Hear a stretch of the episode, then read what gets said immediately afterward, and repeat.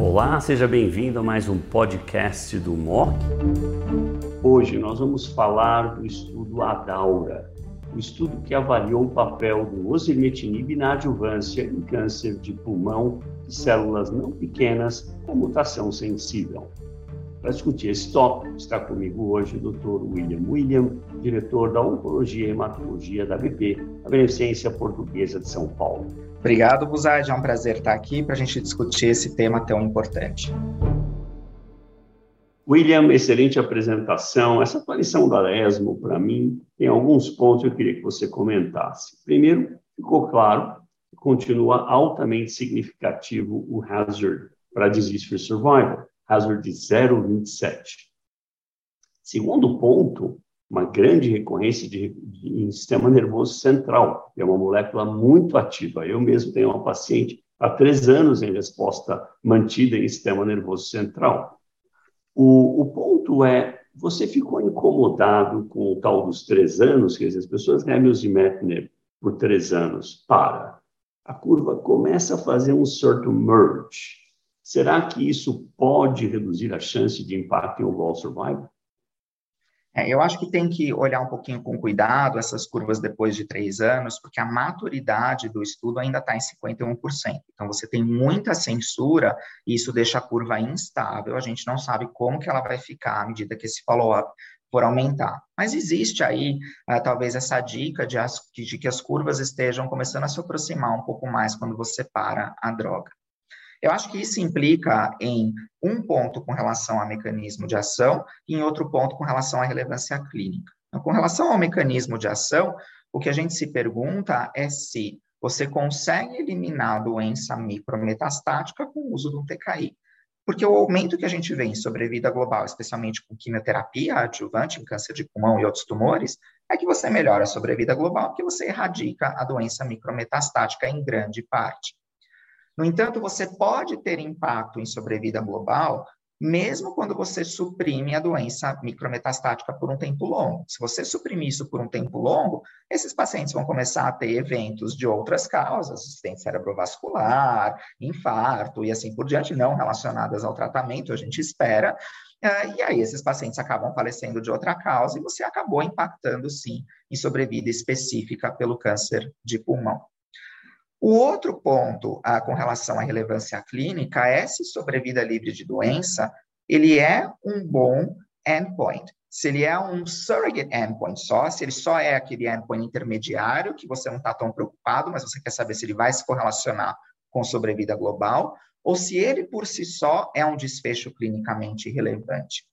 E aqui eu acho que a análise das metas cerebrais é bastante importante. Porque você ter uma recorrência em sistema nervoso central não é divertido. Esse paciente agora vai precisar de radioterapia esterotáxica, às vezes algumas dessas recorrências são em leptomeninge, às vezes esses pacientes podem até precisar de cirurgia ou, em casos mais dramáticos, whole brain. Nada disso é interessante. Por mais que às vezes o paciente sobreviva a longo prazo, mesmo com uma meta cerebral, se começa já a deteriorar a qualidade de vida e gastar recursos com esses pacientes. Então, eu acho que a própria supressão da recorrência, principalmente em sistema nervoso central, mas em outros locais, talvez indiquem para a gente que a sobrevida livre de doença é, por si só, um endpoint clinicamente relevante. É uma argumentação bastante sólida a sua mesmo. O sistema nervoso central é uma área de grande preocupação que em cinco anos a GFR mutado tem pelo menos 50% de recorrência em sistema nervoso central, não? Metastático. É, fosse metastático. No, metastático, sim, isso. É muito isso. alto, quer dizer, tem um uhum. muito grande pelo sistema nervoso central. Então, é uma área claramente de risco. Né? Nesses uhum. pacientes, by the way, com EGFR mutado de alto risco, você faz rotineiramente ressonância uh, de sistema nervoso central ou não? Isso é em off, essa, essa nossa discussão é confidencial, né? Só para os próprios autores. Não, essa, essa discussão acho que é bastante interessante, uh, porque uh, você pode, por um lado, argumentar que você tem uma incidência muito alta, se você fizer a vigilância do cérebro, independentemente de sintomas, você acaba pegando essas recorrências mais cedo, e aí isso diminui a probabilidade do tratamento, Ou, por outro lado, você pode ter uma, uma visão um pouquinho, um pouquinho mais hands-off, que é, olha, à medida que esse paciente progrediu no cérebro ou recorreu no cérebro, a situação está bem mais complicada e talvez não tenha muito benefício de você identificar isso precocemente.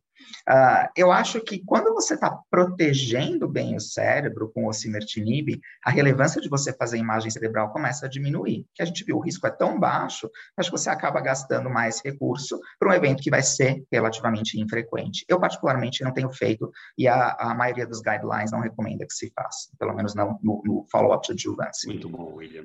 Excelente, como sempre. Guys, vocês viram aí a atualização do Adaura, do randomizado de fase 3, avaliando osimertinib na adjuvância por três anos. A maioria dos pacientes recebeu quimioadjuvante e depois segue com osimertinib. E em pacientes com EGFR mutado sensível, então deleção do 19 ou mutação L858R no exon 21.